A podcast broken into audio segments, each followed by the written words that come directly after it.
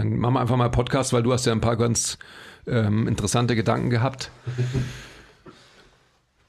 Die gilt es aufzuzeichnen und auszustrahlen. Ja. Ich bin aber auch sehr an deinen Gedanken zu diesen Themen interessiert. Lieber Toni. Ich finde es sehr lustig, dass mh, hm, vielleicht könnte man sagen, dass die Gedanken, die, die du so hast, also anders, ich freue mich sehr, dass du diese Gedanken hast, weil ich ähm, diese Entwicklung ja schon lange herbeigesehnt habe, sage ich mal. Was meine Entwicklung dahingehend, dass ja. ich sage, das was machen wir eigentlich für einen Scheiß? Ist, was bringt das überhaupt? ich will was? gar nicht sagen für einen Scheiß, weil das würde sich so negativ anhören. Aber auf alle Fälle so diese durch deine Selbsterfahrung Entwicklung dahingehend, ähm, Dinge zu hinterfragen und auch, ja, so absolut auf den Prüfstand zu stellen. Ja, da ist natürlich jetzt die Zeit auch eine gute, gell? Also, herzlich willkommen zum MTMT Podcast. Wir haben uns überlegt, dass wir heute mal eine kleine Folge machen und ein bisschen über so ein paar Themen aus, dem, aus der Fitnesswelt reden, bei denen man die Kirche im Dorf lassen muss, was wir gerade in der Fitnesswelt irgendwie oft nicht so gut hinbekommen. Und da sind mir schon so ein paar Punkte eingefallen. Ich habe mir sogar eine Notiz gemacht. Mhm. Ja, du bist ja auch ein Profi mittlerweile. so. Du kannst es gut. Es gibt einfach so viele Konzepte, die irgendwie ja, übertrieben angewendet werden, falsch angewendet werden, über die wir nicht richtig nachdenken, ähm, denen zu viel Bedeutung beigemessen wird und dann dementsprechend gibt es auch andere Bereiche, denen zu wenig Bedeutung beigemessen wird. Also so, auf der einen Seite ist es auch so ein bisschen dieses Paralysis by Analysis, dass man halt so krass über Sachen nachdenkt ähm, und alles irgendwie zerpflückt und hinterfragt, dass man sich dann am Ende irgendwie fragt, so ja, was soll ich jetzt überhaupt machen? Was natürlich nicht Sinn der Sache ist. Ähm, ja, und wie gesagt, auf der anderen Seite huldigen wir in der Fitnesswelt so ein paar Göttern. Und da ist die Frage, ob das überhaupt notwendig ist, diesen Göttern so zu huldigen. Gerade wenn man jetzt so die, die Leute nimmt, die so ein bisschen tiefer im Fitness-Game hängen. Was ja dann wahrscheinlich auch eher die Leute sind, die hier zuhören und nicht unbedingt so die my Average Joes und Janes, Endverbraucher, die halt eigentlich das Thema Fitness nur ähm, benutzen wollen, um halt ein bisschen fitter zu werden tatsächlich. Du meinst die 11,8 Millionen Menschen, die in Deutschland in Fitnessstudios trainieren? Ja. Von mhm. denen wahrscheinlich nur 1,8 tatsächlich trainieren. Und da, also da sind wir ja gleich beim Thema. Dann ist das ja eigentlich, sollte es uns ja darum gehen, als Fitnessindustrie, als Gesamtheit von irgendwelchen Fitnessmenschen, dass man die Leute halt dahin bringt, dass sie überhaupt trainieren. Und wir machen uns gerne und viele Gedanken, gerade jetzt aktuell, über die Biomechanik, darüber, was bedeutet es, sich wirklich gut zu bewegen und so weiter. Und das sind nach wie vor super wichtige Themen. Ähm, und ich will die auch gar nicht irgendwie, ich will das jetzt gar nicht so darstellen, als wäre das alles unwichtig, über was wir jetzt im letzten Jahr oder in den letzten eineinhalb Jahren ähm, so tief gesprochen haben aber einfach mal wieder so ein kleiner Wake-up-Call. Was ist denn eigentlich wichtig? Und da geht's für uns als Industrie oder als Branche ja hauptsächlich darum, dass Leute irgendwie was machen und sich bewegen und was tun für ihre Fitness. Und dann ist es wahrscheinlich auch nicht so wichtig, ob die, ob jetzt der Typ ein Frontfoot Elevated Split Squat oder ein Back Squat oder ein Safety Bar Squat oder ein Goblet Squat macht, sondern geht es in erster Linie darum, dass der Mensch halt einen Squat macht vielleicht einmal pro Woche oder ein bisschen öfter. Also es ist einfach mehr Menschen anfangen, sich zu bewegen und zu trainieren. Jetzt wollte ich gar nicht äh, aus der Richtung kommen fürs Intro, aber jetzt sind wir hier. Also wie kann man das erreichen, statt sich in Details zu verlieren, sich zu betteln innerhalb von unserer Branche, also so die, ich sag mal, Branchenleader, ähm, die sich immer gegenseitig haten. Es gibt das Lager und das Lager, da reden wir auch ständig drüber. Das ist eigentlich dem Ziel, was wir alle verfolgen sollten, nicht wirklich zuträglich ist. Ich Nämlich das Ziel, dass die, die Menschheit ein bisschen fitter wird. Gut, dass du sagst, sollten und nicht verfolgen, weil das ist ja eine Annahme, die sehr positiv wäre. und Die stelle ich ja ohnehin immer zur Frage. Oder in Frage, ob dem wirklich so ist, dass das das ausgewiesene Ziel ist von, von jedem von uns. Gut, das sind wir natürlich jetzt wieder bei der, bei der Wurzel gleich angekommen. Und Sorry. Das ist, also klar, das ist auch die, die Frage, die, die ich mir selber stellen muss. Ähm, wie viel Zeit und Energie verwende ich auf was und was für ein Outcome hat es dann wirklich? Und bringt das eben irgendwie, bringt es uns voran, jetzt als Gesamtheit, als Branche, eben in die Richtung, damit Leute halt einfach sich nicht nur besser bewegen, sondern dass sie überhaupt anfangen, sich zu bewegen. Und da gibt es so viele Themen, wo man die Kirche im Dorf lassen muss. Kleines Beispiel, ähm, letztens im QA haben zwei Leute gefragt, so ungefähr, was ich von ähm, den Workouts von einer sehr bekannten deutschen Fitfluencerin halte. Und ähm, normalerweise Wie heißt die denn? Pamela Reif. So. Ähm, normalerweise könnte ich da natürlich sofort Shoutout. anfangen zu ranten und es macht mich auch nach wie vor irgendwie wütend, dass Leuten, die keine Ahnung haben, so viel Gehör geschenkt wird. Keine Ahnung von was. Keine Ahnung von Bewegung, von Training, von Fitness, von Psychologie, von anderen Menschen, wie Menschen ticken und so weiter und so weiter. Aber die haben halt sehr viel Ahnung, wie man sich gut verkauft, wie man sich gut vermarktet und wie man viele Klicks bekommt. Aber du hast doch gerade gesagt, dass, dass es eigentlich darum geht, dass man Leute bewegt, oder?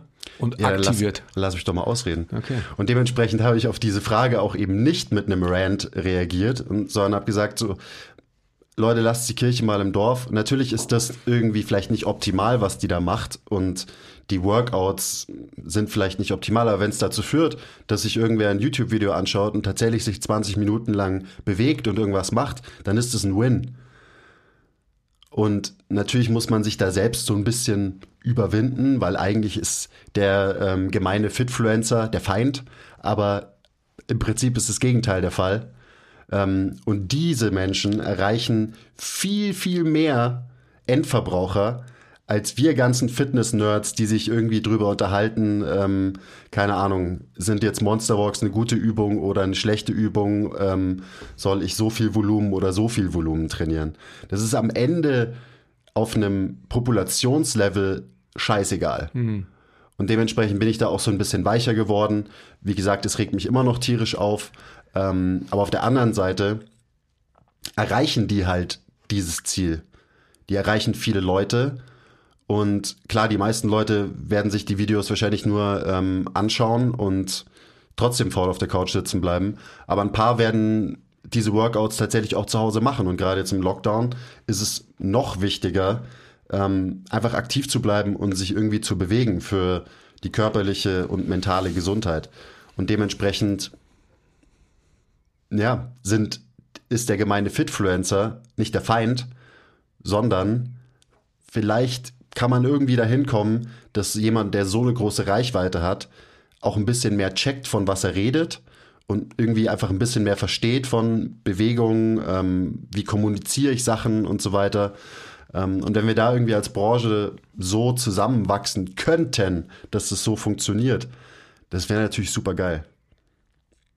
Also nur das erste, wo wir die Kirche im Dorf lassen müssen, dieser ganze Hate gegen irgendwelche Influencer und so, ja, der ist, ist eigentlich irgendwie paradox, dass wir das machen, Ist ja auch nur auf Neid begründet. weil die hat so viel mehr Follower als ich, obwohl sie gar nicht äh, Sport studiert hat. Genau. Ja. Damn. Okay, ähm, schön war's. ja, aber das ist ein ganz wichtiges Thema, vollkommen richtig. Ist es. Und es gibt so viele eben solche Themen, wo wir uns in Details verlieren und das große Ganze ganz, ganz schnell aus den Augen verlieren. Und dadurch halt dem Endverbraucher einen Bärendienst erweisen. Hm. Gut, wir haben ja ohnehin, oder wir wollen uns ja anschicken, dass wir so als Speerspitze, mit als Speerspitze fungieren wollen und uns wahrscheinlich auch eher, das hast du ja schon angesprochen, mit den anderen Nerds der Branche austauschen wollen. Das sagen wir immer wieder, wenn wir uns alle zusammen irgendwie hinsetzen würden und ähm, diese Erfahrung, diese Expertise, die wir denken mitzubringen, irgendwie untereinander austauschen, dann hätten wir wahrscheinlich die Möglichkeit, dass insgesamt die Branche halt eine bessere würde, weil einfach die Qualität in allen Bereichen, die wichtig sind, also Bewegung an sich, ähm, Regeneration, als, als ganz großes Thema, was wir sicherlich auch noch ansprechen. Stressmanagement ist ja ein ganz großes äh, Thema, was für uns bei MTMT ganz wichtig ist. Ernährung etc. Wenn wir diese ganzen Themen ähm, als Experten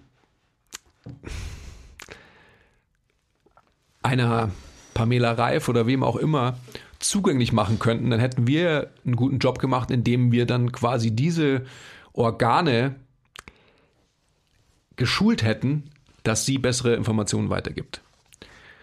Die Notwendigkeit ähm, ihrerseits, sowas überhaupt aufzunehmen, ist wahrscheinlich sehr ähm, fraglich. Aber wer weiß, also sowas, was du gerade gesagt hast, das wäre auf alle Fälle eine Hochzeit, die, ähm, die sehr, sehr gut wäre, die sehr, sehr positiv wäre. Und vielleicht dringt das jetzt auch nicht zum Influencer oder zur Influencerin mit äh, drei Millionen Followern durch, weil Mai, die haben halt einfach andere Ziele. Denen geht es nicht wirklich darum, unterstelle ich denen jetzt einfach mal irgendwie in erster Linie ähm, Menschen weiterzuhelfen. Das ist natürlich eine böse Unterstellung. Ähm, aber auf der anderen Seite gibt es halt genauso viele von diesen Fitfluencern, die nicht nur darauf aus sind, irgendwie abzucashen und das Influencer-Leben zu leben, sondern denen geht es wirklich darum, dass sich Menschen einfach bewegen. Also so ähm, Beispiel zum Beispiel Erik Jäger, Shoutout, der das gut macht, der halt nicht, weil das, was wir machen, ist ja, wir erzeugen durch die Tiefe, mit der wir, in der wir uns mit Themen beschäftigen, automatisch bei den meisten Leuten ähm, eine Abwehrhaltung und die werden uns nicht zuhören, weil es einfach, weil es zu kompliziert ist. Mhm. Und wenn du jemanden hast, der gut aussieht, der gut reden kann, der gut eben seine Message kommunizieren kann und das alles einfach runterbricht, dass es jeder versteht und auch jeder nachmachen kann, dann erreichst du so wahrscheinlich die meisten Leute und insgesamt wirst du so wahrscheinlich den größten Impact haben auf die Fitness der Menschheit. Und das ist natürlich immer so die große Frage, die sich, die immer so in meinem Hinterkopf rumwabert. Ähm, wie kriegen wir es hin, dass wir da auch unseren Teil dazu beitragen? Und es ist dann schon so, wie du gerade gesagt hast, weil wenn man ähm, andere Trainer erreicht und eben die Qualität dadurch erhöht,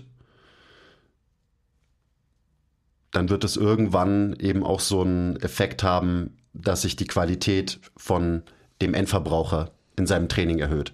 Und das wird natürlich ein bisschen dauern. Das dauert einfach eine Zeit. Und da rede ich jetzt von Jahren wahrscheinlich, bis es wirklich dann ankommt beim Endverbraucher. Ähm, aber trotzdem, also nur weil es lange dauert, heißt es ja nicht, dass es irgendwie sinnlos ist oder nicht effektiv ist oder so. Ich wollte gar nicht, eigentlich gar nicht nur in diese, in diese Richtung gehen mit dem Podcast heute. Aber hast du dazu noch was jetzt zu diesem globalen Thema?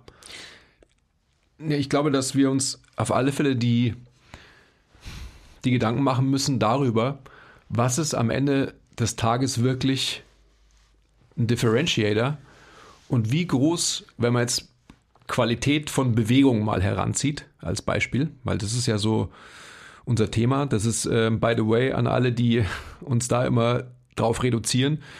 Ähm, wir sind vor allem Menschenmenschen und dementsprechend können wir überhaupt mit den Menschen, mit denen wir arbeiten, bessere Bewegungen machen, weil sie uns vertrauen und weil sie den Buy-in mitbringen, weil wir Menschenmenschen sind. Ansonsten wäre das Thema ähm, Biomechanik und bessere Bewegungen weitergeben zu wollen überhaupt gar nicht möglich.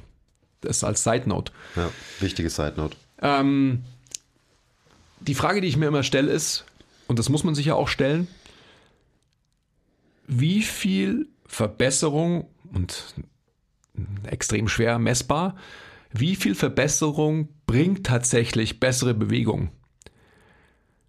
Ja, beziehungsweise, wenn man jetzt wieder bei einem Influencer, Fitfluencer bleibt, mh, was sind die Faktoren, die tatsächlich am Ende zählen?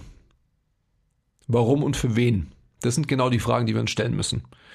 Weil, wie du schon gesagt hast, also wenn ähm, die drei Millionen Follower hat oder wie auch immer, I don't know, ähm, dann wird sie vermeintlich halt Millionen Menschen erreichen.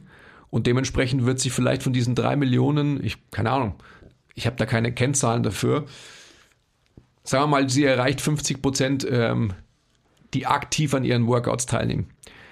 Dann erreicht sie 1,5 Millionen Menschen und bringt die dazu, dass sie ihren Arsch von der Couch hochheben. Das ist eine Menge. Mhm. Die weiß aber nichts von ähm, Left, AFIR, uh, Right, AFER und so weiter und so fort. Hat sie noch nie gehört. Ähm, never heard of her, würde sie wahrscheinlich sagen. Und ist ihr auch scheißegal. Und zu Recht. Vollkommen zu Recht, ja. Vollkommen zu Recht. Weil es ist nicht das, was am Ende dafür entscheidend ist, ob sich die Leute von der Couch auf äh, bewegen oder nicht.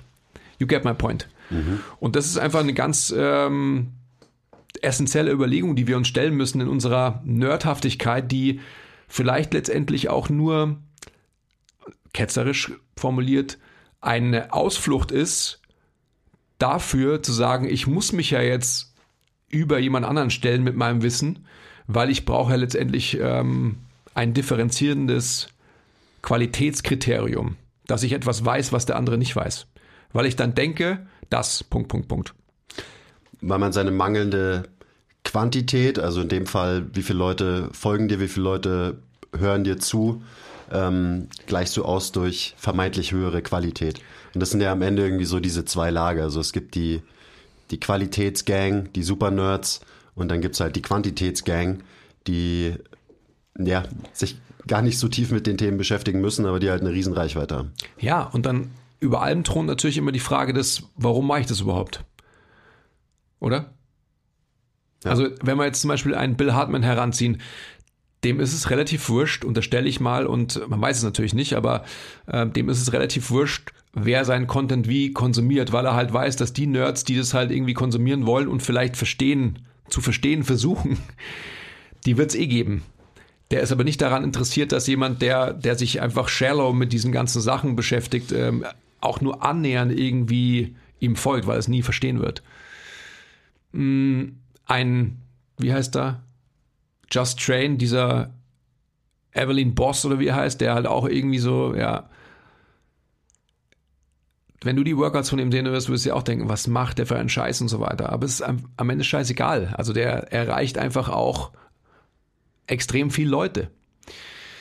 Und für mich ist einfach so die Frage, oder anders formuliert, ich bin fest davon überzeugt, dass, ähm, dass es Leute wie uns, MTMT und auch ähm, alle möglichen anderen Branchenkollegen, die, die einen sehr guten Job machen, bedarf, um letztendlich insgesamt so Step by Step, was du gerade schon gesagt hast, die Qualität der Branche besser zu machen.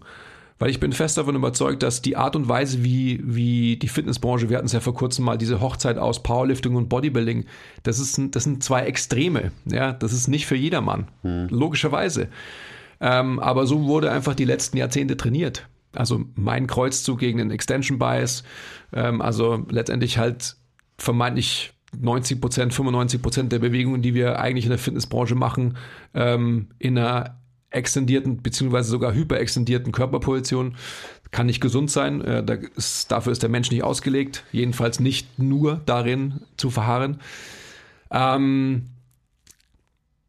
und das kann einfach, das, das kann nicht richtig sein. Und wenn wir es als Branche erreichen, wir und eben viele andere auch, dass wir letztendlich dann so jemanden wie eine Pamela Reif oder wen auch immer dahin bringen, dass sie auch Training besser verstehen, beziehungsweise Bewegung besser verstehen, dann haben wir einen guten Job gemacht. Und ich glaube, das ist so das Ansinnen, was wir verfolgen.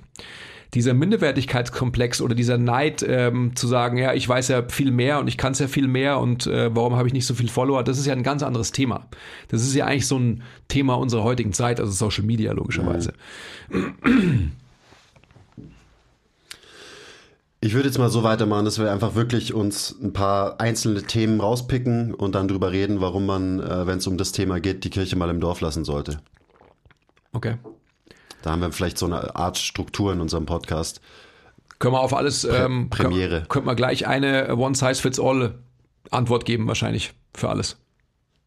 Schauen wir mal. Mhm. Also mein erstes Thema ist Progress, der Progressive Overload, einer der Götter, dem wir Fitness-Freaks huldigen, der Progressive Overload. Und ich habe da in letzter Zeit so ein bisschen drüber nachgedacht. In erster Linie natürlich, weil ich mir mein eigenes Training angeschaut habe und weil ich mir die Frage gestellt habe, ähm, wieso, wieso brauche ich überhaupt ein Progressive Overload in meinem Training? Wieso brauche ich das? Hm, ich muss nicht mehr Muskeln aufbauen. Ich wiege 115 Kilo, davon sind 100 Kilo Magermasse. Ich brauche keinen Progressive Overload, damit ich noch mehr Muskeln aufbaue. Das wird meiner Gesundheit nicht zuträglich sein und wahrscheinlich wird mich der Prozess, ähm, noch ein Kilo mehr Muskelmasse aufzubauen, so sehr stressen, dass es für mein gesamtes Wohlbefinden als Mensch eher negative Konsequenzen hat. Ähm, auch der Natural Bodybuilder, der, also habe ich auch in letzter Zeit, ich folge so ein paar Bodybuildern auf Instagram ähm, und die posten dann ihre Progress-Pics, wie viel Progress sie über ein Jahr gemacht haben. Und du siehst diese Bilder und du denkst dir so, hm, vielleicht sieht er ein bisschen besser aus auf seinem zweiten Bild. Aber eigentlich sieht er genau gleich aus, weil du halt gerade als Natural Bodybuilder dein genetisches ähm, Natural Limit relativ schnell erreicht hast. Aber wenn es deine Sportart ist und wenn dir das so wichtig ist, dann trainierst du weiter und trainierst weiter und huldigst weiter dem Gott des progressiven Overloads, ähm, um irgendwie im Jahr ein halbes Kilo Muskelmasse aufzubauen.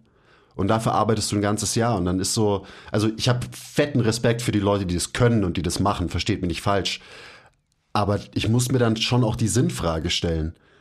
Ist es so sinnvoll, so viel Energie zu investieren, über ein Jahr in ein halbes Kilo neue Muskelmasse und das Ganze dann das nächste Jahr nochmal zu machen und dann sind es vielleicht nur noch 0,4 Kilo Muskelmasse, die du aufbaust und das Jahr drauf das nochmal zu machen, weil du so brainfucked bist und so denkst, ich muss immer besser werden. Und wie gesagt, die Frage habe ich, mich, ich mir selber gestellt und ich bin irgendwie drauf gekommen, ich, ich muss nicht stärker sein, als ich gerade bin. Ich ich brauche nicht mehr Muskeln. So, das bringt mir für mein Wohlbefinden nichts. Das bringt meinem Ego vielleicht was, wenn ich irgendwie ein bisschen mehr deadliften kann. Ähm, aber auch da, das ist so eine, das ist eine Befriedigung, die gibt mir nicht viel, die hält nicht lange an. Ähm, und wahrscheinlich bin ich zu jung, um jetzt schon drauf zu kommen, wie wurscht diese Sachen alle sind. Also stärker werden, mehr Muskeln aufbauen. Und dann ist natürlich die Frage so, okay, für was trainiere ich dann? Ähm, ich trainiere, damit, damit ich mich besser fühle, also damit ich fitter bin tatsächlich. Und jetzt, das meine ich nicht nur auf Aussehen oder irgendwie, wie viel kann ich benchen, deadliften, squatten oder so, sondern fitter, halt wirklich fitter fürs Leben, also resilienter. Ähm, und da ist dann der Progressive Overload relativ egal für jemanden wie mich. Und das große Problem ist, die Leute, die am krassesten dem Progressive Overload hinterherjagen, sind die Leute, die am allerwenigsten ein Progressive Overload brauchen in ihrem Leben, weil die eh schon fit sind. Und die Leute, die ein Progressive Overload brauchen, nämlich die dicken Blobs, die nur auf der Couch sitzen, die wissen nicht mehr, was bedeutet und die jagen dem zu 0,0% hinterher. Also da gibt so es so eine Diskrepanz einfach. Die Leute, die so viel erreichen könnten mit nur ein bisschen Training und ein bisschen Progressive Overload, die machen das nicht. Und die Leute, für die es eigentlich scheißegal ist, die verkopfen sich und finden immer neue Methoden und einen neuen Trainingsplan und ähm, lesen sich noch mehr Studien durch, damit sie noch mehr Muskeln aufbauen können, obwohl sie schon seit Jahren eigentlich genug Muskeln haben. Weißt du, was ich meine? Ja. Und da muss man halt die Kirche einfach mal im Dorf lassen. Mhm. Aber sind genau diese zwei Extreme nicht gleich nur umgedreht? Ja, es ist inverted. Mhm. Die fittesten Menschen wollen immer noch fitter werden, noch fitter werden, noch fitter werden. Moment, die vermeintlich körperlich fittesten. Ja, reden wir jetzt mal von körperlich, körperlicher Fitness. Körperliche Fitness. Körperkomposition. Heißt nicht, wie gesund, stark ist heißt nicht so. Gesundheit, by the way. Heißt nicht Gesundheit. Gesund, Gesundheit ist definitiv komplexer als nur ähm, wenig Körperfett zu haben und ein paar Kilo Muskelmasse auf dem, auf dem Skelett zu ganz, haben. Ganz wichtige Differenzierung. Ja. Da spielen so viele, so viel mehr Faktoren mit rein. Und das habe ich ja vorhin schon gesagt. Also die Frage ist, macht es sich dann wirklich gesünder, wenn du diesem Ziel dein Leben lang hinterherläufst oder ist es eher was, was deiner Gesundheit nicht zuträglich ist, weil es halt einfach einen Stressor darstellt in deinem Leben, den du eigentlich gar nicht brauchst? Naja, meine Antwort auf, auf die Frage kennst du natürlich, das ist ja ganz klar. Und ich würde auch einfach, ähm, also du hast die Frage gestellt, so quasi kann ich mit meinen 30 Lebensjahren, also sprich du, ähm, überhaupt schon an dem Punkt angelangt sein? Aber ja, definitiv bist du es. Ich meine, du bist in Good Company und siehst einfach genügend Beispiele, zum Beispiel mich, ähm, die sich halt an, an anderen Dingen orientieren und die sich halt einfach in deiner, in deiner Zeit bei MTMT auch extrem entwickelt haben. Und dementsprechend ist es halt einfach nur gut und recht, dass, dass du jetzt schon an dem Punkt bist. Und ich bin da immer so ein bisschen stolz darauf, dass die Leute, die sich halt hier so einfinden bei MTMT, relativ schnell entwickeln, also rasant entwickeln, muss ich fast sagen. Und einfach halt viele Steps auslassen, die man vielleicht sonst machen würde oder müsste. Ähm, ich glaube, du hast zwei wichtige Punkte gesagt. Gesundheit und Prozess. Und ähm, also das in diesem Kontext von Progressive Overload, weil da sind wir ja jetzt gerade.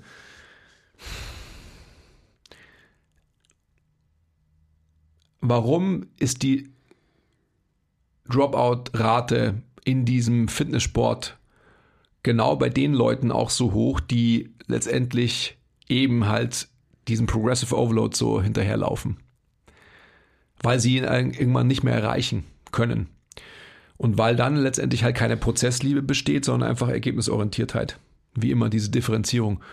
Und wenn es so ist, und das, du kannst dich, sorry, wenn ich das immer wieder hochkrame, aber du kannst dich auch an eine, eine Zeit zwischen uns beiden erinnern, wo ich dich gecoacht habe, wo du an den Punkt gekommen bist, dass dir einfach mein autoreguliertes äh, Coaching zu wenig war und dass du es einfach halt hart faktisch metrischer, messbarer machen wolltest. Eine ganz klare ähm, Entwicklung, die man ja auch braucht. Und ähm, da war ich halt damals gerade in der extremen Phase von Autoregulation und von ähm, der Frage, hey, warum machen wir das überhaupt alles? Und wollte halt, und das ist auch ein ganz wichtiger Punkt, eben ähm, Prozessliebe ist gleich Spaß. Du hast gerade auch so gefragt, warum trainiere ich überhaupt? Natürlich willst du resilienter sein, du willst ein fitterer, ein robusterer, ein gesünderer, ganz global gesprochen Mensch sein. Aber am Ende des Tages macht es dir halt auch Spaß zu trainieren. Und der Spaß am Training ja, more or less. Oder es kann dir wieder Spaß machen zu trainieren, wenn es eben so ist, dass du nicht ähm, nur metrischen Zielen hinterherjagst. Und jetzt verstehen uns nicht falsch. Wir werden immer, die wir irgendwie mit Gewichten trainieren, werden wir natürlich auch metrischen ähm, Punkten hinterherjagen müssen, weil es ja irgendwie so ist, dass wir irgendwas messbar machen. Ob es jetzt eine Zeit ist, Geschwindigkeiten sind, ähm, Kilos sind, Reps sind, whatever, you name it. Mhm. Das ist vollkommen klar. Aber halt nicht ähm, festgemacht an nur körperlicher Transformation. Also sprich, dass man von 250 Kilo Deadlift auf 300 kommt, von 120 Kilo auf 130 Kilo kommt, ähm, Körpergewicht, whatever. You get the point. Und ich glaube, dass das ist ja das, was, was mir auch so am Herzen liegt, dass wir uns als Branche halt von diesen, von diesen Körperbildern entfernen müssen. Weil dann auch der, der dicke Blob, wie du ihn beschrieben hast, auf der Couch auch überhaupt die Möglichkeit sieht, auch mit Fitness anzufangen. Weil es dann so ist, dass er, er oder sie einfach die Möglichkeit sieht, ja, ich kann das auch machen. Weil es ist kein Ziel, das ich niemals erreichen werde, wenn man im Endeffekt nur ähm, Leute mit keine Ahnung, Single Digits, Körperfett irgendwie als Role Models hat, sondern einfach Average Joes in Anführungsstrichen, die wir eigentlich alle sind. Wir sind alle Average, ja. Es gibt einfach ein paar Unicorns, die halt irgendwelche außergewöhnlichen Leistungen haben, in was auch immer, ja. Äh, körperliche Art, ähm, intellektuelle Art, whatever.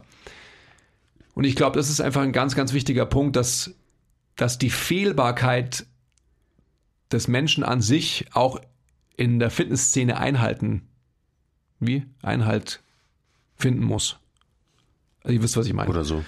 Also es einfach so ist, dass man, was wir auch immer sagen, dass wir, dass wir Fitness anwendbar machen wollen auf eine gewisse Art und Weise. Das heißt einfach auch, dass man eben sich nicht zu sehr verkopft die Kirche im Dorf lässt und trainiert wegen des Trainierens willen. Also dass man einfach halt eine, eine Art und Weise für sich zu trainieren findet, die einem wirklich Spaß macht. Dass der Prozess wirklich stattfinden kann, ohne dass man ihn nur koppelt an ein Ergebnis. Wobei das natürlich auch wichtig ist, logischerweise.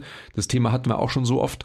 Aber überdauernd muss es einfach so sein, dass man sich ähm, von diesem finalen körperbildgetriebenen Training freischaufelt. Und gerade für alle, die, die mit jüngeren Menschen irgendwie zu tun haben, wäre das für mich einfach eine ganz, ganz wichtige Take-Home-Message, dass es so ist, dass man es erreicht, dass diese ganze Entwicklung, gerade auch auf Social Media logischerweise, dass wir davon eine Abkehr finden und dass es einfach so ist, dass wir wieder normale Menschen werden. Das heißt nicht, dass wir nicht auch ein Sixpack haben dürfen, können wir ja alle. Ähm, aber am Ende des Tages ist einfach so diese, diese falsche Realität in der Fitnesswelt, die, die muss man ausmerzen. Hm. Und gerade also Spaß am Training haben ist auch so mit das oberste Ziel eigentlich, wofür wir als Coaches sorgen, dass unsere Leute gerne trainieren. Da geht es dann viel darum, dass sie halt gerne mit uns Zeit verbringen und dementsprechend kommen sie wieder und trainieren. Ich sage immer, Erfolg habe ich als Coach, wenn mein Coachee regelmäßig trainiert. Punkt. Nicht, wenn mein ähm, Coachee x Kilo verliert so und so viel Kilo bencht, so und so viel Klimmzüge schafft nach einem halben Jahr oder so. Interessiert mich alles nicht. Ähm, wenn der Mensch über Jahre regelmäßig sich bewegt und was tut, dann ist das der größte Win. Weil was kriegt der Normalverbraucher nicht hin? Genau das. Regelmäßig sich irgendwie zu belasten, zu bewegen und auch noch Spaß dabei zu haben. Und das ist wieder Geschichte von mir. Du hast vorhin gesagt, immer wenn ich irgendwelche metrischen Ziele verfolgt habe, weil ich gedacht habe, ich muss jetzt so und so viel deadliften oder benchen. Und in diesen Trainingszyklen, wo ich dann immer besser geworden bin in dieser Qualität und eben meinen äh, meine Intensitäten gesteigert habe, den Progressive Overload hatte, bla bla bla. Jedes Mal, und ich hatte viele solche Trainingsphasen, ähm, je weiter mein Progress war in so einer Trainingsphase, desto mehr habe ich den Spaß am Training verloren. Und es ist, keine Ahnung, gesteht man sich vielleicht auch nicht gerne ein, aber jetzt bin ich irgendwie so an dem Punkt, wo ich mir denke, okay, ich will irgendwie, ich will wieder dahin, dass Training ein bisschen mehr halt einfach freier ist, so ein bisschen mehr was mit Spielen auch zu tun hat. Ähm, weil das ist ja das, was im Training so verloren geht. Das hat nichts mit Spielen zu tun, weil es alles so extrem geregelt ist. Und ja, du musst jetzt nächste Woche auf jeden Fall mindestens eine Wiederholung mehr machen in dieser Übung und so weiter. Ähm, das setzt einen immer so in gewisser Weise unter Druck. Äh, ich konnte noch nie gut mit Druck umgehen. Ähm, dementsprechend versuche ich jetzt wieder dahin zu kommen. Und es ist, es ist krass, wie, wie ich mich selbst über Jahre jetzt gebrainfuckt habe. Das ist wirklich ein, es wird wahrscheinlich ein relativ anstrengender Prozess, dahin zu kommen, dass ich einfach trainiere, mich bewegen kann, Spaß daran habe, ohne zu denken, ich müsste doch das und das machen. Ich müsste doch meine Volume Load erhöhen gegenüber nächster Woche. Ich muss doch das und das machen. das heißt nicht, dass ich nicht auch Sachen messbar mache. Ähm, aber, und da kommen wir zum nächsten Thema, wo man die Kirche mal im Dorf lassen muss, Intensität. Der nächste Gott, dem wir huldigen. Immer mehr Kilos auf der Handel haben. Das ist ein ein einziger kleiner Bereich, in dem man Progression schaffen kann. Und klar ist der wichtig, besonders wenn jetzt jemand anfängt mit Training und so weiter, das ist ja ganz logisch. Aber für, für jemanden wie mich gibt es einfach andere Qualitäten, die wahrscheinlich viel wichtiger sind, ähm, wenn ich da eine Verbesserung schaffe. Zum Beispiel, ähm, wenn du halt so ein klassisches Krafttraining machst, letztens habe ich mich mal hingelegt, äh, hingesetzt und mal nachgedacht, wie viel bewege ich mich denn tatsächlich, wenn ich dreimal die Woche Krafttraining mache für dreimal zwei Stunden? Wie viel, wie viel bewege ich mich? Und wie viel sitze ich rum, mache Satzpause, weil ich habe gerade einen schweren Triple gehoben, also muss ich jetzt erstmal sechs Minuten chillen.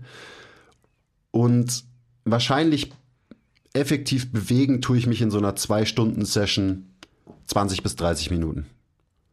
Und das war auch so ein Ding, wo ich mir jetzt gedacht habe, okay, ich trainiere ab jetzt einfach fünf bis sechs Mal die Woche 25 Minuten und dann mache ich 25 Minuten am Stück, bewege ich mich tatsächlich.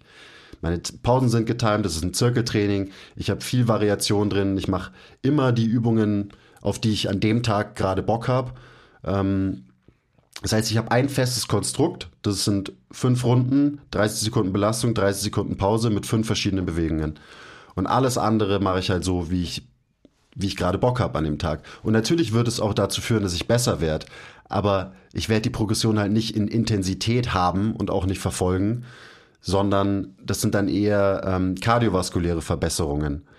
Ähm, wie atme ich? Wie schnell regeneriere ich mich und so weiter. Und das sind immer so Qualitäten, über die nicht nachgedacht wird, weil Intensität eben, oh, Intensität, ähm, genau auf dem gleichen Podest steht wie Progressive Overload. Und dann ist auch wieder die Frage, wie wichtig ist dieser Faktor Intensität und immer mehr Gewicht bewegen für jemanden, für einen Endverbraucher, der einfach nur ein bisschen fitter werden will. Also ist gut, dass du es dazu sagst, weil für alle, die da draußen irgendwie ähm, also Powerlifter sind oder Olympic Weightlifter oder sonst was, also halt zahlengetrieben trainieren wollen oder müssen, vollkommen in Ordnung, logischerweise. Klar, es geht ist uns, ein Sport. Ja, genau. Es geht uns hier einfach wirklich darum, dass wie, wie immer, dass wir versuchen wollen, so mit so unnützigen, wie ich wollte sagen, unnützen, oberflächlich überflüssigen Holy Grails der Fitnessbranche aufzuräumen. Also sprich, was du gerade sagst, insgesamt fitter und auch, wenn man dann wieder bei einem Körperbild ist, auch optisch wahrscheinlich eher in die Richtung, was, was man denkt, was man erreichen will. Also sprich irgendwie ein bisschen Muskeln und vielleicht ein bisschen leaner zu sein, wird man einfach erreichen, wenn man ähm, vermeintlich sich halt mehr bewegt, logischerweise. Ja, weil, weil der Carry-Output höher ist, etc., etc. Und trotzdem wird man auch noch Muscles gainen dabei. Ähm, also ich glaube auch, dass, dass das Spielen, um das mal so zu nennen, und auch die Möglichkeit einfach ähm, so eine den, den Effort auf alle Fälle nach oben zu treiben. Ich weiß nicht, ob du das auch noch auf dem Zettel hattest. Ähm, als, als ein Faktor, der, der wirklich wichtig ist, der ähm, für mich ja immer schon wichtiger war. Der wichtigste. Der wichtigste. Und der geht damit einher, dass man auch Spaß an etwas hat. Dann ist man auch bereit, einen großen Effort zu bringen. Was viel wichtiger ist, ist eben als diese Intensität. Das ist einfach, glaube ich, auch so eine, so eine ähm, Phasensache. Also wenn man sich jetzt zum Beispiel Nils anschaut, Shoutout Nils. Shoutout. Mr. Naylor Nagel oder so. Gell? Mr. Naylor. Mr. Naylor. Mr. Naylor ähm, saustarker Dude, wird wahrscheinlich noch viel stärker sein, ähm, hebt beim Körpergewicht von 74 Kilo oder wie viel? Knappe 80 sind oh, oh, ganz schön schwer geworden. Halt 250 Kilo und ähm, über dreifaches Körpergewicht. Ja. Über dreifaches Körpergewicht, also halt wirklich, wirklich stark, also in, in meinen Terms sehr stark. Ähm, der ist einfach in einer Phase, das will er noch ausprobieren und das wird auch noch eine Zeit lang so gehen. Aber ich ich bin fest davon überzeugt, dass die meisten, wenn sie es schaffen, den Absprung, sich dahin entwickeln, wo du dich jetzt hin entwickelt hast. Weil es der einzig sinnvolle ist. Aus meiner persönlichen Sicht. Ja, ist auch so, weil wenn du halt dieses Ziel gerade gerade begrenzt auf drei Bewegungen, wenn, de, wenn du der Intensität in drei Bewegungen hinterherläufst, ähm, aka Squat, Bench und Deadlift, und du bist kein Powerlifter, selbst wenn du einer bist, dann kann man halt, wenn du das für eine gewisse Zeit machst, dann wird es einfach negative Konsequenzen für dich haben. Das ist, ist einfach so. Und das heißt nicht mal, dass man sich großartig verletzen muss oder sonst was. Aber es gibt einfach so viel Einschränkungen in der Bewegungsmöglichkeit. Ja, also du, du büßt Ranges of Motion ein. Du wirst wahrscheinlich ähm, irgendwann irgendwelche ähm, Overuse-Injuries entwickeln. Ähm, weil du dich halt so sehr limitierst. Du limitierst dich auf drei Bewegungen und dann limitierst du dich auf einen Faktor mhm. mehr Gewicht auf der Handel. Und ich meine, die Bottom Line ist einfach nur, Intensität ist super wichtig, um Progress messbar zu machen. Ist ein super wichtiges Tool, aber es ist halt nicht das einzige Ziel, dem wir hinterherlaufen sollten. Und wenn das das einzige Ziel ist, dem man hinterherläuft, dann kann das negative Konsequenzen haben, längerfristig gesehen. Und deswegen auch hier muss man die Kirche mal im Dorf lassen, wenn es um Intensität, aka Gewicht auf der Hantel geht. Ein weiterer Gott, den wir huldigen. Wo muss man noch die Kirche im Dorf lassen? Fällt dir noch was ein? Ja, ich, also Thema Ernährung, Thema Eiweißkonsum ist, glaube ich, auch sowas, oh ja. was man auf alle Fälle irgendwie ansprechen muss. Mhm. Also ich glaube, es ist uns allen klar, dass wenn, oder mittlerweile, glaube ich, weiß jeder, dass ein gewisser Eiweißeinteil in der Ernährung, ähm, gerade wenn man Muskel verschleißt, wichtig ist. Ich bin fest davon überzeugt, dass wenn man mal angefangen hat, sich damit zu beschäftigen und einfach auch mal sieht, dass ähm, in Gurken am meisten Eiweiß drin ist, dass es halt dann ganz klar ist, dass man halt mehr Gurken isst und dass dann auch wahrscheinlich eine gewisse Sicherheit an, an Eiweiß auch da ist. Ja. Ähm, aber ansonsten, also bin der Dandet, alles, was wir gerade besprechen, habe ich durchgemacht natürlich. Par excellence. Also sprich mit eineinhalb Kilo Magerquark und einem Bett, ähm, wo meine Mitbewohner damals schon gesagt haben, mein Bett stinkt so säuerlich und so weiter, habe ich natürlich nie unter das Bett geschoben, wenn ich sie aufgegessen habe, sondern immer brav entsorgt, logischerweise in gelbem Sack, by the way. Aber ähm, ich bin nach wie vor davon überzeugt, dass diese, ah, will ich gar nicht aufmachen, das Fass, aber so diese ganze Research, der ist ja so gebiased, also diese, diese Bodybuilding, Krafttrainings, sonst irgendwas, mhm. Eiweiß-Research ist einfach so gebiased natürlich von den Leuten, die ihn betreiben. Ähm, und ich meine, wie viel, als, als Exempel du, wie viel Eiweiß konsumierst du? Ähm, also, wenn ich mir die Literatur anschaue, deutlich zu wenig. Genau. Und auch, und jetzt, das wollte ich jetzt sagen, weil natürlich könnte man jetzt sagen, ja gut, der Quiz gibt ja aus, er will, er will nicht mehr Muskeln haben, aber auch noch in der Zeit, als du halt durchaus auch ähm, Progressive Overload gechased hast und die Intensität hochgeschraubt hast, hast du ja auch nicht schon so und so viel Eiweiß gegessen, sondern schon auch viel weniger. Ja. Also ich war immer froh, wenn ich diese eineinhalb Gramm pro Kilogramm Körpergewicht erreicht habe, was ja immer so äh, die absolute Untergrenze ist, wenn man jetzt mit irgendeinem Fitnessmenschen redet. Ähm, und das ist auch, also steht auch auf meiner Liste, gerade dieses, dieser Eiweißwahn. Ich glaube, das hatte ich in einer von den letzten Folgen auch erzählt. Ich habe letztens wieder eine Körpermessung gemacht. Ich habe mich beschissen ernährt über ein halbes Jahr. Meine Ernährung bestand zu 80 Prozent aus Carbs und mein Eiweißeinteil war wahrscheinlich so ein Gramm pro Kilo Körpergewicht maximal, wahrscheinlich eher weniger. Und wenn man jetzt Science-Based ist, dann reicht es natürlich nicht aus, um Muskelmasse aufzubauen. Aber bei meiner Messung ist rausgekommen, dass ich über dieses halbe Jahr über drei Kilo Muskelmasse zugelegt habe und dabei nicht viel Körperfett zugenommen. Ist auch wieder so. Natürlich ist n gleich eins und eine Anekdote und deswegen zählt das auch alles nicht. Aber anscheinend scheint es auch zu funktionieren, ohne dass man sich zwei Gramm Eiweiß am Tag reinstellt. Und das ist halt auch wieder so, Spaß und Enjoyment am Leben. Wenn ich zwei Gramm pro Kilo Eiweiß am Tag fressen mm, müsste, oh ja. das wäre so ein Stress für mich. Ich meine, ich wiege 115 Kilo. Ich müsste jeden Tag 230 Gramm Eiweiß fressen. Wisst ihr, wie viel das ist? Wie viel eben Quark ich mir da reinlöffeln müsste, hab ich früher, der mir jeden Tag schmeckt. Jeden, jeden Tag habe ich das gemacht. Hast, hast, du wahrscheinlich auch noch pur einfach, reinge, einfach reingezogen. Pur, pur. Zero Enjoyment. Zero Enjoyment. Und dann verliert halt Essen das, wofür es meiner Meinung nach da ist, eben Enjoyment, einfach eine große Befriedigung in meinem Leben, ähm, weil dann wird Essen auch da geht es dann nicht mehr um Qualität, sondern geht es dann nur noch um Quantität. Und Essen sind Zahlen und so weiter. Und Leute essen die ekelhaftesten Sachen, weil sie halt viel Protein haben inzwischen. Es gibt ja jetzt, das entwickelt sich ja auch ganz rasant gerade, so diese ganze Lebensmittelindustrie, die jetzt überall draufschreibt, hier ist viel Eiweiß drin oder die punchen noch ein bisschen irgendeinen Eiweiß in irgendeinen Pudding rein oder so. Also, wer es mag, cool, go for it. Ich finde das Zeug super, super eklig. Ich finde es eigentlich ähm, total überraschend, dass die Lebensmittelindustrie so lange gebraucht hat, das zu machen. Ja. Also ernsthaft. Also weil äh, daran sieht man ja auch wieder, wie ähm, wenig Impact die Fitnessindustrie insgesamt außerhalb der Industrie noch hat. Oder schon hat, nur hat. Hm. Ihr wisst, was ich meine. Interessante Punkt, ja. Ja, ist so. Definitiv. Ähm, generell kann man ja sagen, dass einfach natürlich diese, diese, äh, ich will jetzt niemanden ans Bein pinkeln, aber diese ganze ähm, Eiweiß zu verkaufen, diese ganzen Pülverchen und so weiter, ähm, dagegen ist ja nichts einzuwenden. Aber warum ist es denn so, dass halt diese Industrie so groß ist innerhalb dieser Fitnessszene? Ja, genau aus dem Grund natürlich. Also ähm, Joe Weider war ja einer, der letztendlich halt Bodybuilding in, in den USA groß gemacht hat, wirklich halt ähm, mit kommerzialisiert hat und natürlich dann angefangen hat, auch Produkte zu verkaufen.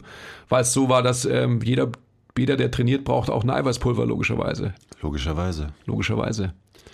Also, und da ist das gleiche wie, was ich vorhin mit dem Progressive Overload gesagt habe. Die Leute, die wirklich mehr Eiweiß in ihrer Ernährung brauchen, zum Beispiel ein Übergewichtiger, der gerade irgendwie anfängt mit Krafttraining oder so, die essen höchstwahrscheinlich viel zu wenig Eiweiß. Und die Leute, die es wahrscheinlich nicht brauchen, essen wahrscheinlich viel zu viel Eiweiß. Und dann ist wieder die Frage, wie gesagt, so, wenn du da Bock drauf hast, wenn dir das alles schmeckt, wenn dir das Spaß macht, go for it. Hm. Mir macht's keinen Spaß. Mir macht es keinen Spaß, bei jeder Mahlzeit drüber nachzudenken, uh, was könnte ich jetzt hier noch irgendwie reinmachen, was mehr Eiweiß hat. Und, Rein optimieren. Genau, und ja, nee, ich esse ich ess jetzt keine Pasta, auch wenn ich eigentlich krasse Pasta-Cravings habe, weil da ist zu wenig Eiweiß drin. Oder nee, warte, ich kaufe mir so ein paar Eiweißnudeln. Die schmecken zwar scheiße, aber da ist der Proteinanteil hoch. ähm, und dann mache ich mir noch eine High-Protein-Soße dazu und fertig ist meine Fitness-Pasta. Die schmeckt mir zwar nicht so wirklich, aber sie gibt mir so und so viel Gramm Eiweiß. Wenn ich das mir einbilde, dass sie wie Penna Rabiata schmeckt, dann schmeckt schon auch so. also auch, das ist, oh. ähm, da muss man mal die Kirche im Dorf lassen mit diesem Eiweißkonsum. Und vielleicht einfach mal essen, wie man halt Bock hat. Und dann eben sehen, so wie ich es gemacht habe über ein halbes Jahr, dass der Impact gar nicht so groß ist, wie einem immer eben weiß gemacht wird, wenn man irgendwelchen Ernährungsexperten äh, folgt. Und es ist ja jetzt, man, wir beziehen es jetzt auf diesen ganzen Eiweißwahn, aber es ist ja generell mit Ernährung so. Da muss man die Kirche auch einfach mal im Dorf lassen, weil sich irgendwie gut zu ernähren ist echt nicht schwierig eigentlich. So, isst ein paar Greens, du isst nicht ganz so viel Junkfood, aber wenn es ab und zu mal isst, so what? Ab und zu vielleicht ein paar tierische Sachen, nicht zu viele, weil Save the Planet und so weiter. Ähm, Binge nicht krass. That's pretty much it. Wobei Bingen schon auch geil ist, natürlich. Bingen ist schon auch geil, klar. Ja. Also, ich, wie, wir, wir, hatten ja die Folge mit, äh, sind wir äh, maßvolle oder maßlose Menschen? Absolut maßlos, wenn es ums Essen geht. Aber es ist auch okay. Also, auch wieder, ähm, ich bin deswegen, glaube ich, nicht essgestört und die Sache ist halt, für mich ist kein Problem. Ich kann mich ein halbes Jahr ernähren wie ein Arschloch und äh, der Outcome ist ein guter, weil ich halt konstant im Training bin. Ich glaube auch, also wie bei allen Themen, das war ja meine, meine Message vorhin. Ähm, die Pürzels würden sagen, es heißt in deppert. Common Sense, Leute. Also wenn, wenn wir den alle wieder irgendwie finden würden für unsere Generationen äh, to come, dann wäre die Welt ein besserer Platz wahrscheinlich. Und dann würden sich so viele ähm, hoch differenziert wichtige Aspekte gerade der Fitnessbranche irgendwie in Luft auflösen, sondern würde man einfach anfangen, sich zu bewegen, so wie wir im, in unserem Genom immer noch ähm, fest verschlüsselt haben, dass mhm. wir uns bewegen müssen. Und dann würden wir uns wahrscheinlich unweigerlich bedarfsgerechter ernähren. Ja. Ja klar, weil diese ganzen Bereiche natürlich ineinander greifen und sich gegenseitig da beeinflussen. Dann würden wir auch, ähm, vielleicht kommen wir auch noch auf Schlaf und Regeneration, dann würden wir wahrscheinlich dementsprechend auch ähm, wieder mehr schlafen oder besser schlafen und anders regenerieren, wenn wir, letzter Post von dir, wenn wir echten Stress, sprich körperlichen Stress in unserem Leben hätten, mhm. dementsprechend dem Körper wahrscheinlich intuitiv, wenn wir das wieder gelernt hätten oder lernen würden, zurückgeben, was er braucht, weil er sich irgendwie craved. Und dann dementsprechend dem Körper, also unserem Organismus auch wieder die Möglichkeit geben, uns wieder herzustellen. Rest and Digest, Feed and Breed und nicht nur Fight-of-Flight-Modus, den wir halt omnipräsent haben heutzutage. Noch was, was mir gerade eingefallen ist, äh, als du es gesagt hast, als ich so mein Training hinterfragt habe, von wegen, wie viel bewegst du dich denn tatsächlich in deiner Zwei-Stunden-Session, dann ist auch wieder so die Frage, wie viel bewegst du dich denn außerhalb von deiner Zwei-Stunden-Session? Weil oft sind die vermeintlich fittesten Menschen, die die krassesten Sixer haben und am meisten clean and jerken können und äh, die krassesten Workouts hinlegen, ähm, auch die besten darin, sich absolut nicht zu bewegen, wenn sie nicht gerade im Training sind. Ne? Mhm. Bin auch wieder ich so ein gutes Beispiel. Weil du natürlich, du erkaufst dir das Recht, ähm, eine faule Couch-Potato zu sein mit deinem Zwei-Stunden-Training, wo du dich eigentlich nur 20 Minuten bewegt hast. Ähm, auch was, was ich ein bisschen verändern will. Weil ich glaube, wenn man dem menschlichen Körper irgendwie das gibt, wonach er eigentlich craved, was du gerade gesagt hast, was halt irgendwie genetisch in uns einfach drin ist, was man nicht wegreden kann, ähm, dann werden wir gesünder und wahrscheinlich auch glücklicher sein. Und dazu gehört halt einfach wirklich aktiv zu sein. Und zwar oft aktiv zu sein und nicht, es muss nicht immer ähm, in einem kontrollierten Setting, aka Training stattfinden, sondern sich halt einfach halt öfter mal bewegen am Tag. Und wenn du ins Gym fährst und du haust alles raus, was du hast und du zerstörst dich eine Stunde lang und du liegst den restlichen Tag nur noch auf der Couch und bewegst dich noch vielleicht 30 Schritte, weil du noch ein paar Mal zum Kühlschrank und wieder zur Couch gehst, dann weiß ich nicht, wie aktiv dein Lebensstil wirklich ist. Also so dieses Bewegung und Aktivität wieder ins ganz normale Leben einbauen, ähm, ist auch ein großer Faktor, was, was ich bei mir jetzt wieder fördern will. Weil das wahrscheinlich am Ende einen viel größeren Impact hat ähm, auf mein Wohlbefinden, wie diese Zeit, wo ich mich kontrolliert ähm, in diesem Konstrukt Training bewege. Hm. Also nur nochmal Auch nichts Neues. Nein. Viele Schritte am Tag gehen ja. ist gut für euch. Nichts Neues, definitiv nicht. Nur den Gedanken nochmal aufgenommen. Es ist weiterhin nichts Verkehrtes daran, irgendwie einen dicken Bizeps haben zu wollen und so weiter. Das kann man alles anstreben. Es geht nur einfach darum, dass man dieses künstliche Konstrukt Fitness, sage ich jetzt einfach mal so allgemein, dass das nicht einfach ein eben künstliches und auch so ein bisschen, nicht bisschen, sondern ein sehr pathologisches ist, was letztendlich eigentlich ja Fitness fördern soll, aber auf die Art und Weise, wie es meistens appliziert wird, das Gegenteil tut. Und das ist das, was, worauf du ja gerade hinaus willst auch. Mhm. Ich glaube, dass ähm, du machst dich gerade schlechter in deinem Aktivitätslevel, als, als es tatsächlich ist. Du musst dir immer noch vor Augen halten, ich hatte jetzt wieder einige Gespräche ähm, mit Leuten, wo ich eben auch so erfragt habe, wie ihr Aktivitätslevel ist, wie, wie es ausschaut, was die in der Woche machen und so weiter. hatte viel Zeit zu telefonieren. Ähm, und habe mir gedacht, so, das kann ja eigentlich nicht sein. Also worauf ich hinaus will, ist, wir bewegen uns ja nie und wirklich nie mit einem Auto, beziehungsweise wir bewegen uns immer nur mit dem Fahrrad. Also du musst dir immer vor Augen halten, das machen die meisten Menschen nicht. Die kennen das nicht.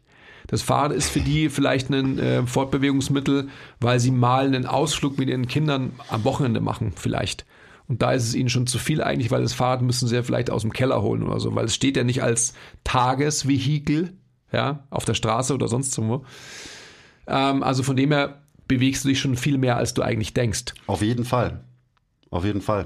Das Trot ist, mir, ist mir auch bewusst. Ja, trotzdem ist es natürlich so, dass ich dir zustimme und das ist ja auch das Schöne. Also diese, dieses Konstrukt Kraft und, ähm, und Stärke und so weiter. Also wenn man sich das wieder einfach im, im Sein des Menschen irgendwie anschaut, dann sind wir halt eher, und dann sind wir auch bei diesen ganz globalen mh, hm, Facetten, kardiovaskuläre Verbesserung und muskuläre Verbesserung, also Ausdauer und Kraft, was, was die Fitnessbranche ja auch zumeist zugunsten von Kraft auslegt, mhm. was eben nur ein Faktor ist, aber was wahrscheinlich ähm, der viel unwichtigere ist. Oh mein Gott. Ja, oh mein Gott. Hat er es gerade gesagt. Das heißt nicht, und ihr wisst ja, also wir haben da viel drüber nachgedacht und äh, wenn ihr die ersten Podcasts von uns hört, da haben wir immer ich sage es mal mit Absicht, Cardio gedisst. Wir haben es nie gedisst, sondern wir haben letztendlich immer gesagt, wenn du nur so und so viel Zeit zur Verfügung hast, dann investier die Zeit lieber in ein ähm, clever und klug konstruiertes Krafttraining. Und das mhm. würde ich immer noch unterschreiben. Ja. Weil es einfach so ist, dass, ähm, dass du durch Krafttraining richtig konzipiert einfach halt so viele Haken setzen kannst gleichzeitig. Wenn jetzt jemand aber kommt so wie der Quiz und ähm, halt sagt, okay, für meinen zwei Stunden Session trainiere ich oder bewege ich mich eigentlich nur 20 Minuten oder 26 Minuten, dann ist da halt irgendwie ein Fehler, weil es einfach halt, der Return of Invest ist halt einfach ähm, nicht groß. Also in das globale Konzept Fitness und Wohlbefinden, Resilienz und so weiter eingezahlt. Also ähm, der Faktor Ausdauer muss dieser, dieser Fitnessszene immer wichtiger werden. Und ich glaube auch, dass jeder Topf findet seinen Deckel, also Leute, die auf einem Laufband laufen wollen, können das weiterhin tun und so weiter. Ähm, ist nichts dagegen zu sagen. Ich glaube auch einfach, dass so diese, gerade Corona auch gezeigt hat, dass die, dass die Outdoor-Bewegung ähm, sich quasi wieder neu erfunden hat. Und dass Leute auch zu, zu Fitness gekommen sind oder zu Training gekommen sind, die das halt vorher nicht hatten, weil sie halt irgendwie gesehen haben, okay, ich muss mich jetzt bewegen, weil mir fällt die Decke auf den Kopf und so weiter. Also man weiß es ja auch, dass, dass die Zahlen da hochgehen oder hochgingen. Ähm, wie lang sie hochgehen und wie anhaltend es ist, ähm, sei mal dahingestellt. Mhm. Noch was, wo wir die Kirche mal im Dorf lassen müssten, das hat das, was du gerade gesagt hast, Kraft, also wie stark muss jemand sein?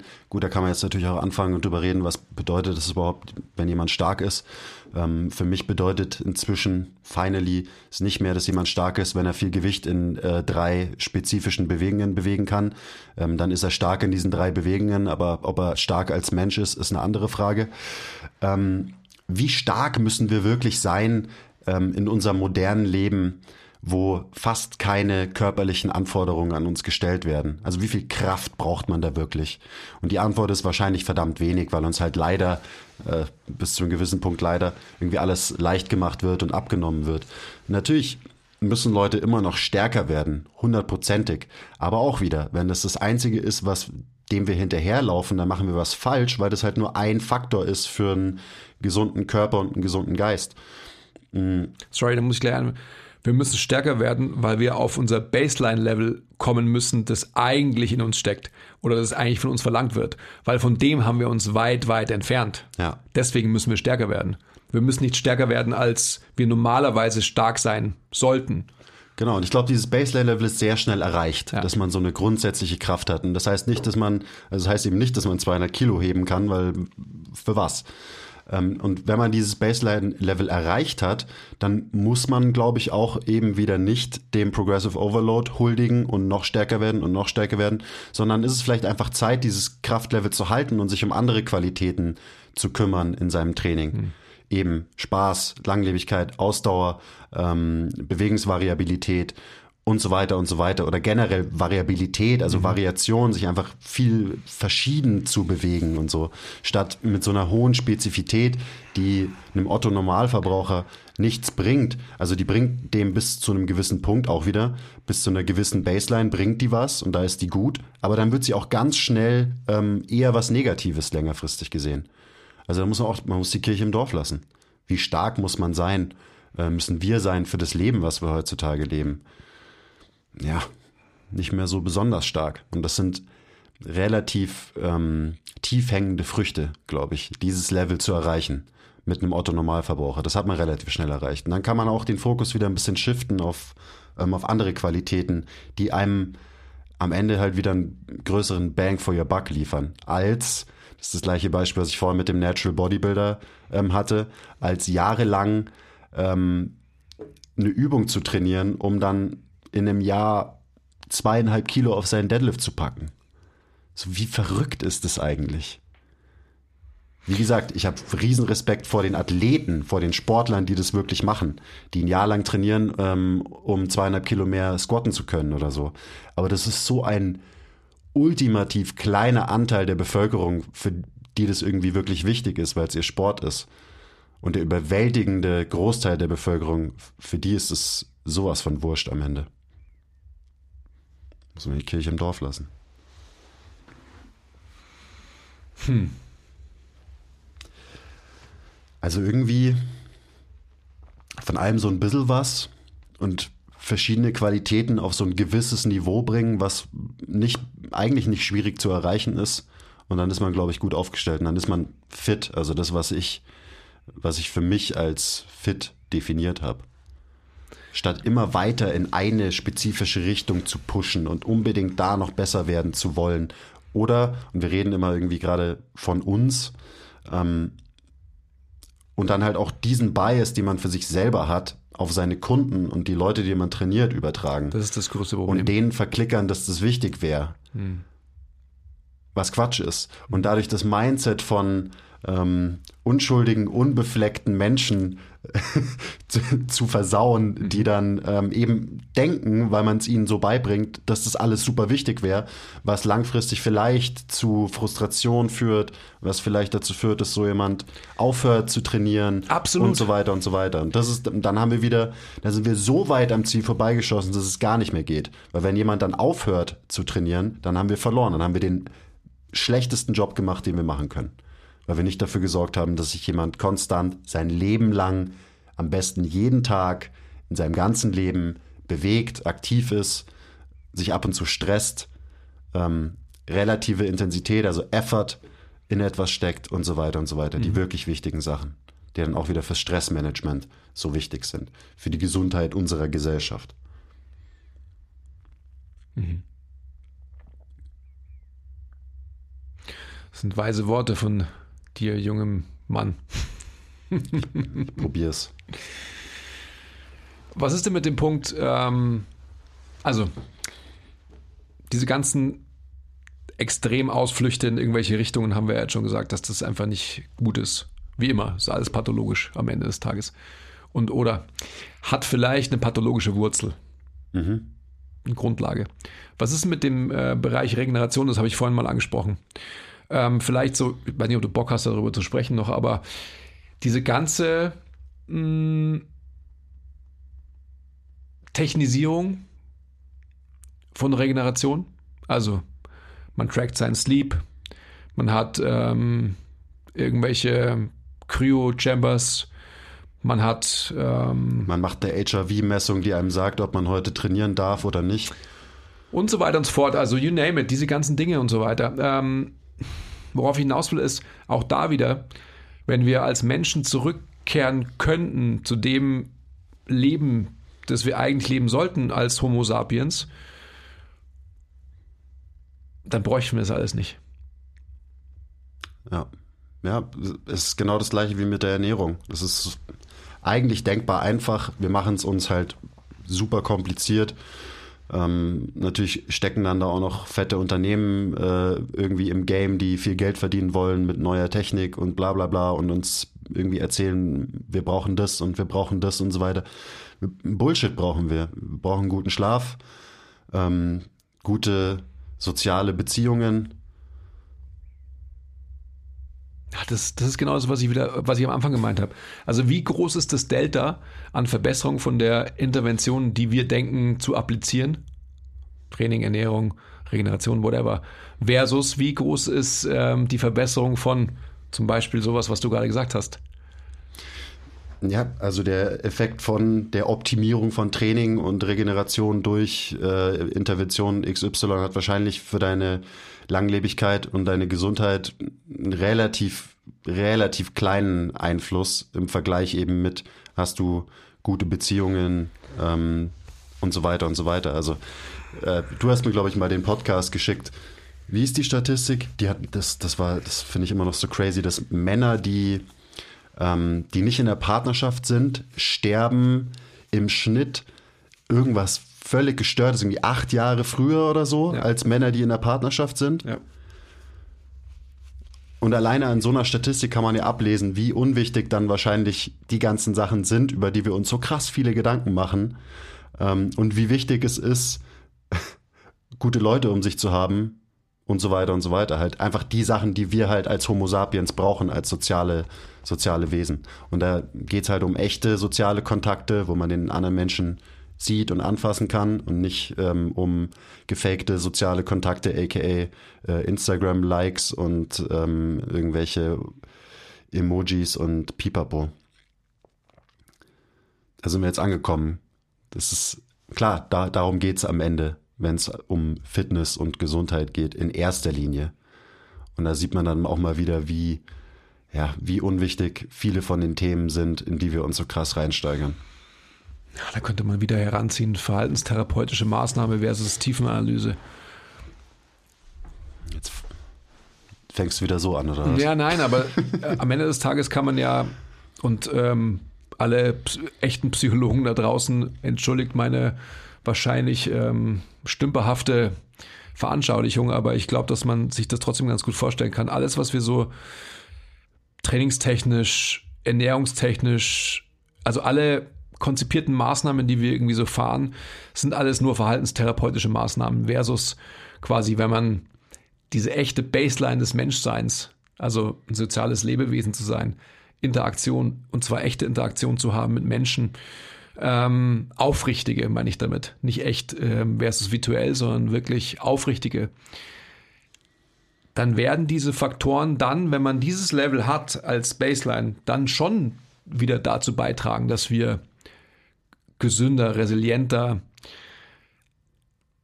älter werden können. Aber diese ganzen anderen Dinge sind viel wichtiger. Und die können wir, glaube ich, alle leichter erreichen, indem wir halt die Kirche im Dorf lassen, fünf gerade sein lassen und äh, unser Leben so leben, wie wir das wollen, wenn wir es wissen, wie wir es wollen. Hm.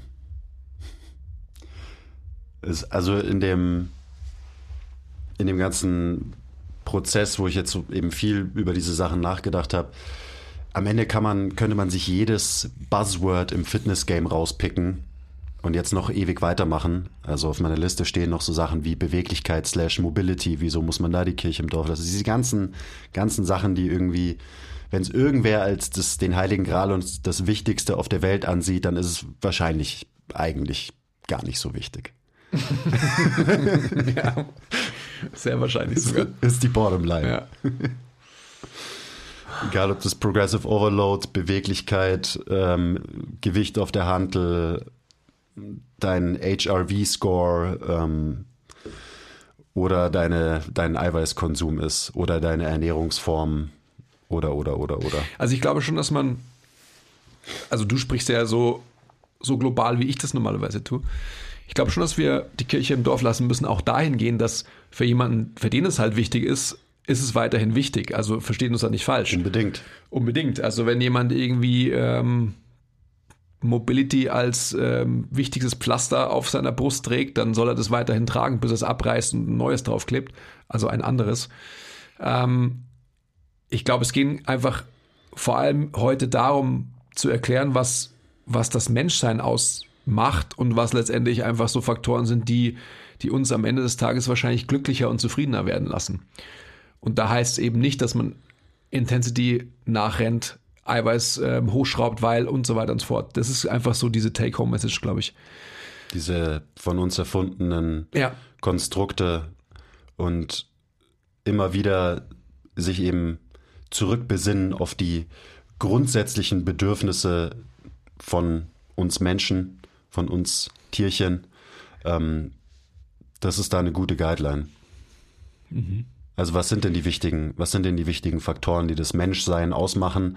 Und wenn man die halbwegs im Griff hat, dann wird man wahrscheinlich auch halbwegs äh, gesund, resilient, fit und glücklich sein.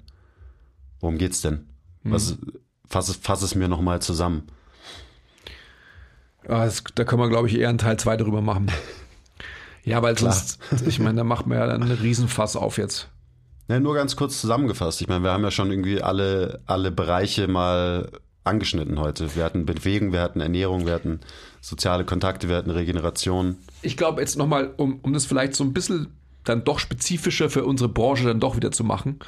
Ich denke, dass ähm, wichtige Wörter für das Ganze sind, sind Motivation, Spaß, Prozessliebe. Das sind einfach Dinge, die maßgeblich entscheidend sind.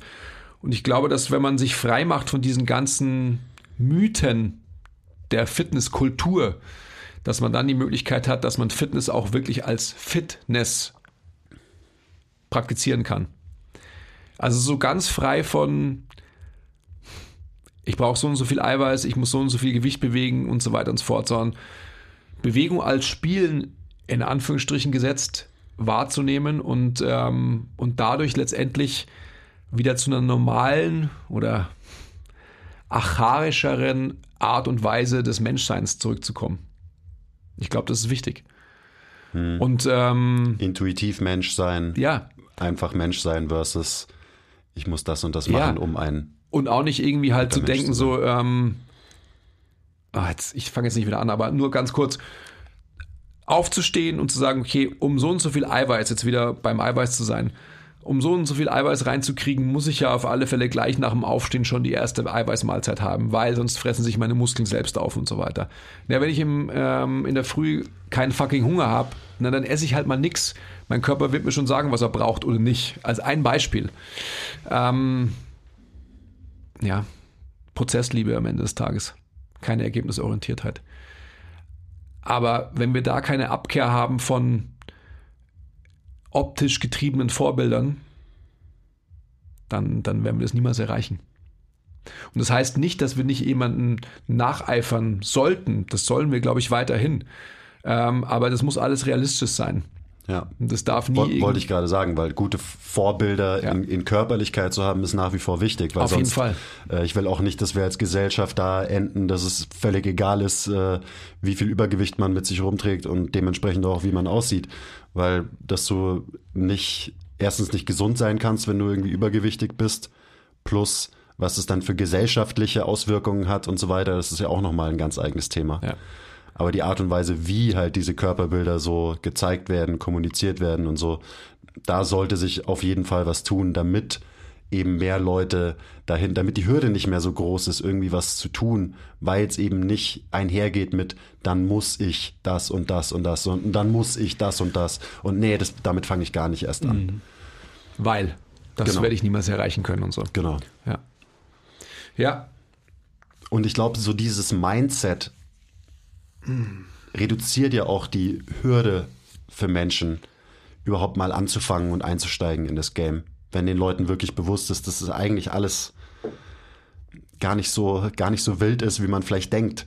Dass es nicht so ein Riesenberg ist, der sich vor allem auftürmt, wenn man gerade anfangen will oder so. Und da geht es halt auch ganz viel darum, wie reden ähm, eben Leute in der Fitnesswelt, Coaches und Trainer mit ihren Kunden, wie kommunizierten ähm, Influencer diese Themen und so weiter und so weiter. Da muss ein bisschen mehr Gelassenheit Einkehr äh, halten in der Fitnesskultur. Und dann erreichen wir mehr Leute und dann bewegen sich mehr Leute und dann haben wir unser Ziel erreicht. Da sind wir wieder bei der Diskussion vom Anfang. Dann trainieren von den 11,8 angemeldeten Menschen vielleicht auch, vielleicht sogar 5,8. Das wäre geil.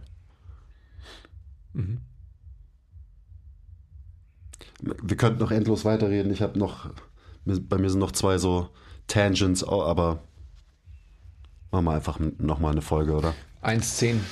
Ja, Das ist eh Rekordlänge heute. machen wir nochmal eine neue Folge. Also, seid nicht deppert. Lasst die Kirche im Dorf, Leute. Lasst fünf gerade sein.